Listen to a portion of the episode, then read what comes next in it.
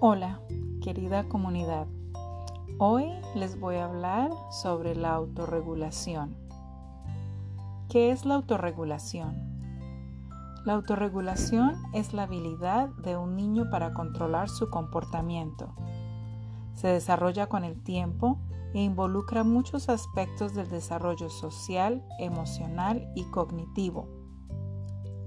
La autorregulación puede también ser considerada como la integración exitosa de la emoción, o sea, lo que siente un niño, y la percepción, lo que el niño sabe o puede hacer, que da como resultado un comportamiento apropiado. Algunas otras cosas para saber sobre la autorregulación. La autorregulación no se relaciona con la inteligencia. Los factores que ayudan a conformar lo bien que puede un niño autorregularse son la edad. La autorregulación se desarrolla a medida que los niños crecen. La biología. El temperamento de su niño y la forma de responder a situaciones estresantes afecta cómo y cuándo llega a desarrollar la autorregulación. Las relaciones. Su interacción con su niño, incluyendo la manera de adaptarse a su temperamento y responder a sus necesidades, afecta la forma de aprendizaje de la autorregulación. La percepción. Usar el lenguaje, especialmente nombrar las emociones, ayuda a desarrollar la autorregulación y sienta las bases para el aprendizaje futuro del niño. ¿Por qué es importante la autorregulación? La autorregulación parece ayudar a los niños a resolver problemas y desarrollar estrategias de afrontamiento. La autorregulación incluye la habilidad de enfocarse y de controlar los impulsos. Mientras más pronto una niña pueda autorregularse, más pronto estará preparada para la escuela, donde el éxito académico y social requiere de pensar por sí misma y satisfacer las, expectativas de los demás. También es importante la autorregulación porque los niños que no aprenden a autorregularse, por lo general tienen más dificultad en la transición a la escuela. Estar listo para el kinder significa saber las letras, los colores y los números, pero también significa poder permanecer quieto durante la hora del círculo y llevarse bien con los demás. ¿Qué esperar y cuándo? La infancia. Autocalmarse.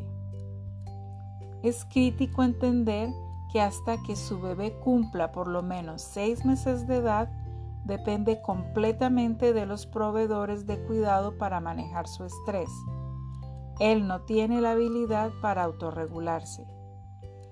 Es por eso que decimos, usted no puede echar a perder a un niño y que usted necesita responder a las señales de su bebé rápidamente y de forma consistente. Los bebés dependen de los proveedores de cuidado para responder a sus señales y satisfacer sus necesidades de alimento, dormir, consuelo e interacción. Durante el primer año, los bebés aprenden lo que se siente satisfacer sus necesidades y gradualmente aprenden a crear ese sentimiento conocido como autocalmarse, con menos ayuda por parte de usted. A través del proceso de maduración, el bebé aprende formas para calmarse por sí solo cuando está molesto. La niñez temprana tiene que ver con el manejo de las emociones. Estos niños son menores de 3 años. Durante la etapa del niño pequeño, los niños aprenden más sobre los sentimientos y empiezan a conocer situaciones con emociones. Este es un periodo difícil, aunque importante, del crecimiento de los niños. a menudo llenos de manifestaciones de extremas emociones que van desde el entusiasmo hasta la frustración. A medida que la autorregulación y las habilidades del lenguaje se desarrollan, sus berrinches y, arrebatos emocionales a menudo se vuelven más manejables y surgen con menos frecuencia. Los, años preescolares, las emociones en un contexto social. Aquí los niños están entre las edades de 3 a 5 años. Empiezan a entender las relaciones entre sus sentimientos y su comportamiento.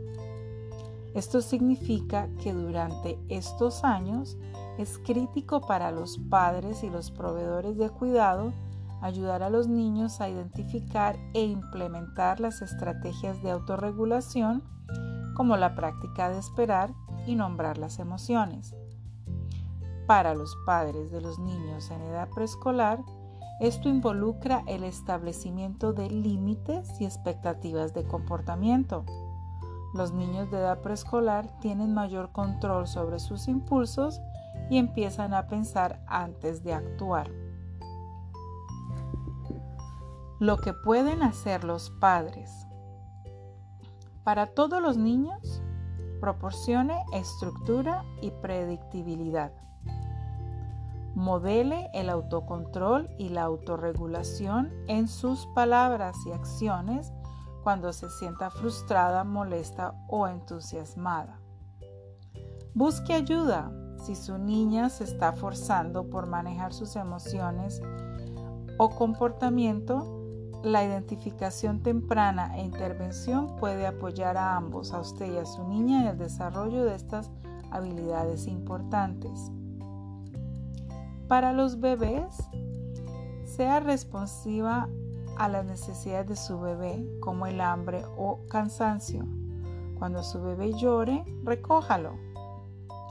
Busque las señales de estimulación excesiva, como volver la cabeza o arquear la espalda. Cuando surja, dé un descanso a su bebé y reduzca la cantidad de estimulación. Para los niños pequeños o de edad preescolar, encuentre maneras de decir sí en lugar de no. Por ejemplo, puedes golpear esta olla con una cuchara en lugar de no golpees el vaso en la mesa. Dígales lo que es posible en lugar de lo que no es. Por ejemplo, diga, camina por favor, en lugar de no corras. Nombre las emociones usando palabras como feliz, triste, avergonzado y orgulloso para describir cómo se siente. Anticipe las transiciones y anuncie por anticipado los cambios en las rutinas cotidianas normales ofrezca oportunidades para la creatividad y el juego. Y participe, anticipe el comportamiento inapropiado y rediríjalo. Espero que encuentren esta información útil. Hasta la próxima. Les envío un abrazo inmenso.